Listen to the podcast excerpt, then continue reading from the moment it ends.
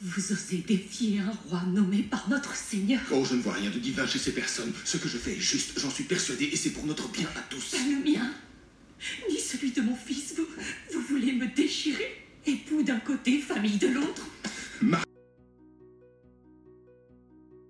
Bienvenue dans ce nouvel épisode de Sous les jupons de la couronne. Son nom n'est peut-être pas le plus connu de l'histoire anglaise, mais elle est pourtant la matriarche de la dynastie Tudor, la plus célèbre de la monarchie britannique. J'ai nommé Margaret Beaufort. Cette femme aura marqué ses contemporains pour son ambition démesurée, sa grande piété, ainsi que sa persévérance. Margaret est née le 31 mai 1443 et était la fille de Margaret Beauchamp et de John Beaufort, le duc de Somerset, dont elle était la seule héritière. Elle était donc ainsi la petite fille de John de Gaunt, l'un des fils du roi Édouard III. Cette filiation fait de Margaret un des personnages clés de l'une des guerres civiles les plus sanglantes ayant marqué l'Angleterre, la guerre des Deux Roses.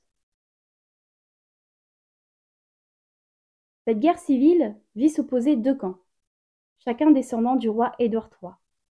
D'une part les York et de l'autre les Lancastre. Margaret appartenait à la maison Lancastre. Étant une femme dans un monde dirigé par les hommes, le rôle de Margaret était simple perpétuer la dynastie des Lancastre. Elle fut donc mariée à un très jeune âge à Edmond Tudor, le comte de Richmond et le demi-frère du roi Henri VI. Ce mariage avait pour but de renforcer la légitimité d'Edmond au cas où son frère serait incapable de produire un héritier. En effet, le roi Henri VI souffrait de graves troubles mentaux. Le jour de ses noces, Margaret était une enfant de douze ans, forcée d'épouser un homme de vingt-cinq ans. Elle tomba rapidement enceinte et lors de son septième mois de grossesse, devint veuve. Edmond Tudor fut capturé par des Yorkistes et mourut en captivité, probablement de la peste.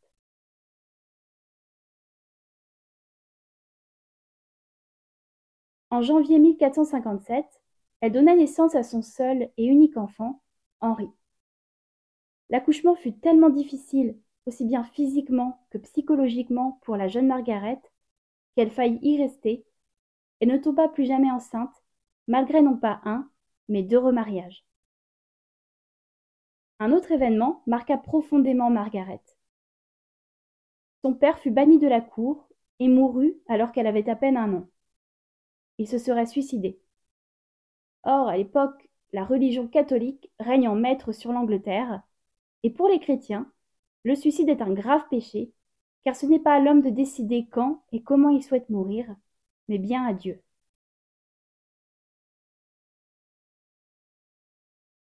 Une fois que Margaret se remit de son accouchement traumatisant, elle dut subir un autre coup dur.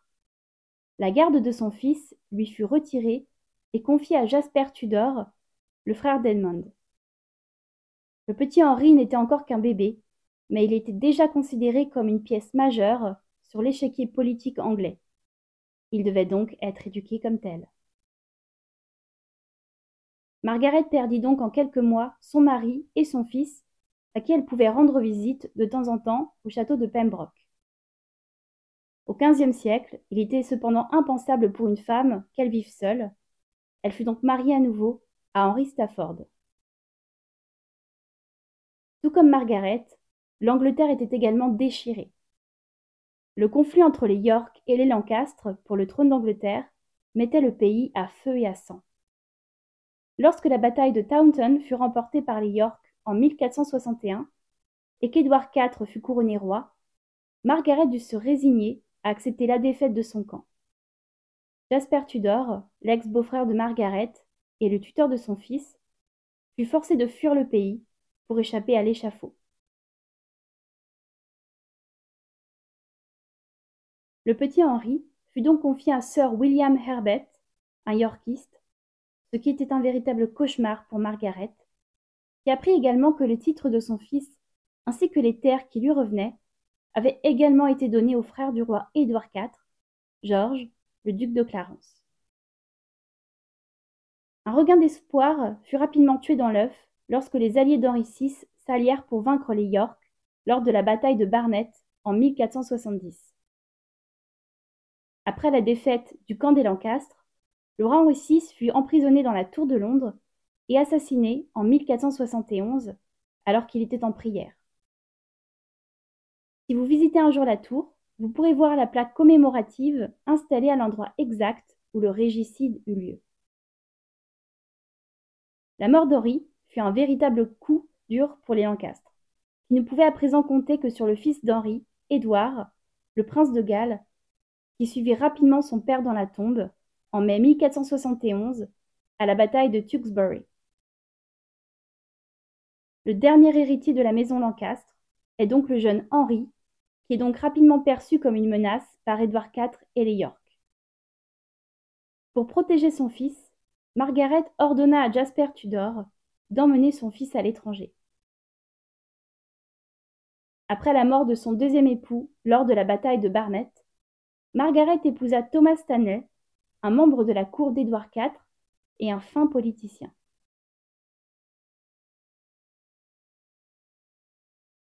Ce mariage n'était pas un mariage d'amour, mais d'ambition. Margaret savait sa situation précaire et dangereuse. Elle devait donc gagner les faveurs d'Édouard IV et de sa femme, la reine Élisabeth Woodville, et elle commença donc à planifier dans l'ombre, et avec très peu de soutien et d'alliés, le futur de son fils et de l'Angleterre. En habile politicienne, Margaret réussit à se faire une place à la cour et devint même la marraine d'une des filles de la reine. Lorsqu'Édouard IV mourut en 1483, les événements s'enchaînèrent et Margaret dut s'adapter rapidement. Le trône revint non pas au fils d'Édouard, mais à son frère Richard, qui fut accusé d'être coupable de la mort du petit Édouard V et de son frère. Cet événement communément appelé la disparition des princes de la Tour fut considéré par beaucoup comme étant l'œuvre de Richard, qui souhaitait s'emparer de la couronne. Rapidement, Richard III fut cerné par ses ennemis qui se regroupaient autour de la reine douairière Élisabeth, qui souhaitait venger la mort de ses fils. Margaret y vit donc une occasion en or de se débarrasser de Richard et donc de se rapprocher du, du trône d'Angleterre.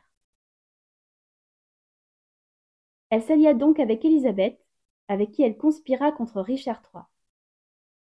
Les deux femmes firent un pacte. Henri, le fils de Margaret, épousera Élisabeth, la fille aînée de la reine, afin d'unir une fois pour toutes les maisons Lancastre et les maisons York.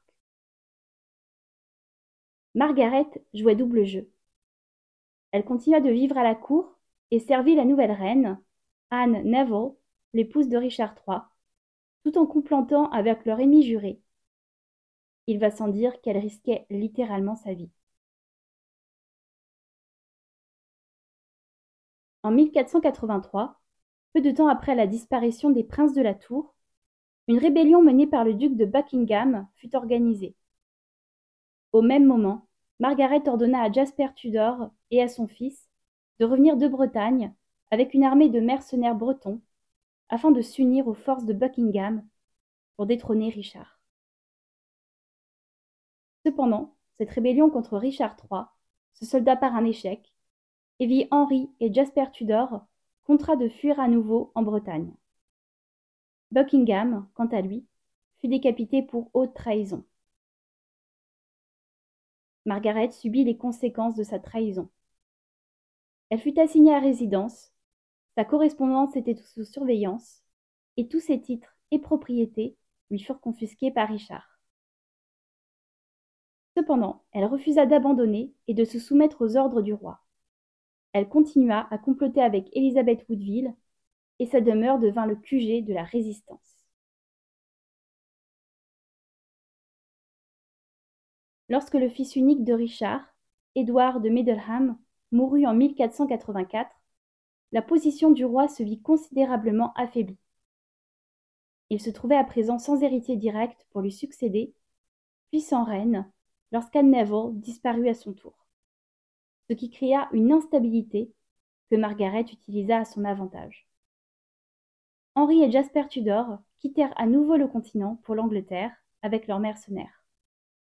Ils affrontèrent Richard et son armée lors de la bataille de Bosworth en 1485.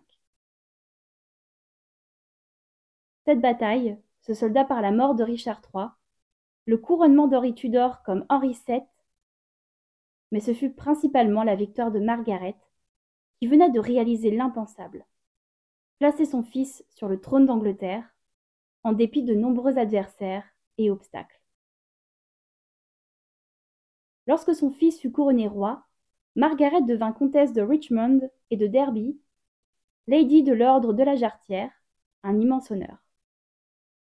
Elle ordonna que la cour s'adressât à elle comme Madame la mère du roi, en anglais My Lady the King's Mother. Elle demanda également à ce qu'on l'appelle Margaret Regina, que l'on peut traduire par la reine Margaret. Elle fut la seule femme du royaume à pouvoir être propriétaire en son nom propre et à être totalement autonome.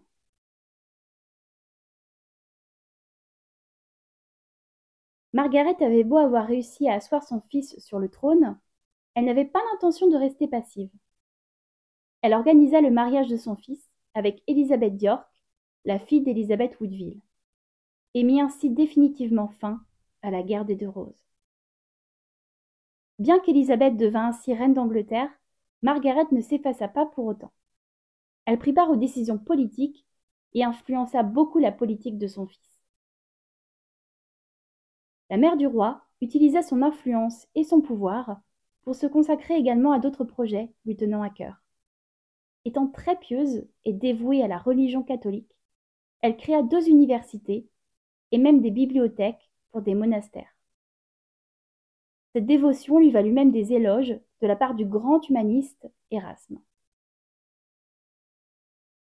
Margaret demeura au fil des années un pilier pour la dynastie Tudor. Lorsque sa belle-fille, Élisabeth, mourut en 1503, elle devint la femme la plus importante à la cour et supervisa l'éducation de ses petits-enfants, en particulier celle d'Arthur, l'aîné, qui mourut à seulement 16 ans, puis celle de son petit frère Henri, qui devint l'héritier de son père. Lorsqu'Henri VII mourut en 1509, Margaret fut chargée de gérer son testament et d'organiser en même temps l'enterrement du fils pour lequel elle s'est battue toute sa vie, et le couronnement de son petit-fils, le fameux Henri VIII. Elle lui donna également quelques conseils au sujet de l'élection des membres de son conseil privé, transmettant son savoir et son expérience pour la dernière fois. Margaret mourut le lendemain du 18e anniversaire d'Henri VIII, comme si elle avait attendu que son petit-fils soit couronné et prêt à assumer le rôle du le trône d'Angleterre pour tirer sa révérence. La vie incroyable de Margaret et sa persévérance tenace, malgré les épreuves, font d'elle une des femmes les plus influentes et fascinantes de l'histoire anglaise. Cependant, elle est toujours très peu, voire pas du tout mentionnée lorsque la période Tudor est évoquée.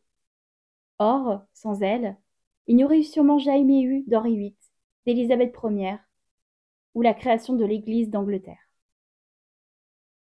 Le paradoxe, c'est qu'en complotant pour asseoir la dynastie Tudor sur le trône, Margaret est, d'une certaine façon, à l'origine de la destruction des monastères qu'elle chérissait tant et de la religion catholique qu'elle défendait comme une lionne, et que son petit-fils a choisi d'évincer pour la remplacer par l'anglicanisme. On peut imaginer que Mamie n'était pas très fière de son petit-fils à ce moment-là. Cependant, bien que nous pouvons affirmer que Margaret était une femme en avance sur son temps quand il s'agit de l'indépendance des femmes, elle pourrait avoir commis l'impensable pour parvenir à ses fins. La disparition des fils d'Édouard IV en 1483 est souvent imputée à Richard III, qui avait en effet tout à y gagner. Or, il n'existe aucune preuve que le coupable de ce crime odieux est bien Richard. Certains n'hésitent pas à pointer du doigt Margaret. Bien que rien ne prouve qu'elle fût à l'origine de la mort des petits princes, elle aussi avait tout à y gagner. Les fils d'Édouard IV étaient des York, ennemis jurés de la maison Lancastre. et leur légitimité était beaucoup plus importante et reconnue que celle du fils de Margaret. Pourquoi aurait-on-elle voulu s'allier à Elizabeth Woodville pour sauver deux enfants qui se tenaient entre son fils et le trône d'Angleterre Une des nombreuses théories sur la mort des petits princes est que Margaret a comploté et même ordonné la mort des garçons en secret pour éliminer deux autres adversaires. Bien que nous ne pourrons jamais savoir le fin mot de cette sordide histoire, la culpabilité de Margaret semble totalement probable tant elle était dévouée à son fils et prête à tout pour faire de lui le roi. Mais je pense que nous pouvons affirmer que si Margaret est bien le cerveau derrière le meurtre des princes, cela a sûrement dû être difficile pour elle de concilier cette décision avec sa très grande piété. Pour finir, bien que j'admire grandement Margaret pour sa force de caractère, je pense que nous pouvons affirmer que c'était une femme qui cherchait à acquérir le pouvoir qu'elle n'avait pas eu au début de sa vie, afin de pouvoir enfin prendre les rênes de son destin. Asseoir son fils unique sur le trône était donc un moyen pour elle de régner à travers lui sur l'Angleterre, comme Margaret Regina. Une fois de plus, sa dévotion extrême pour la chrétienté devait cohabiter difficilement avec cette ambition dévorante et cette vanité qui la consumait. Bref, une chose est sûre, la dynastie Tudor aura donc vu le jour avec Margaret, une femme de poigne, et s'éteindra avec son arrière-petite-fille, Élisabeth Ier, une autre femme de poigne. La royale boucle est donc bouclée. Merci à tous d'avoir écouté ce podcast et à très bientôt pour un nouvel épisode de Sous les jupons de la couronne.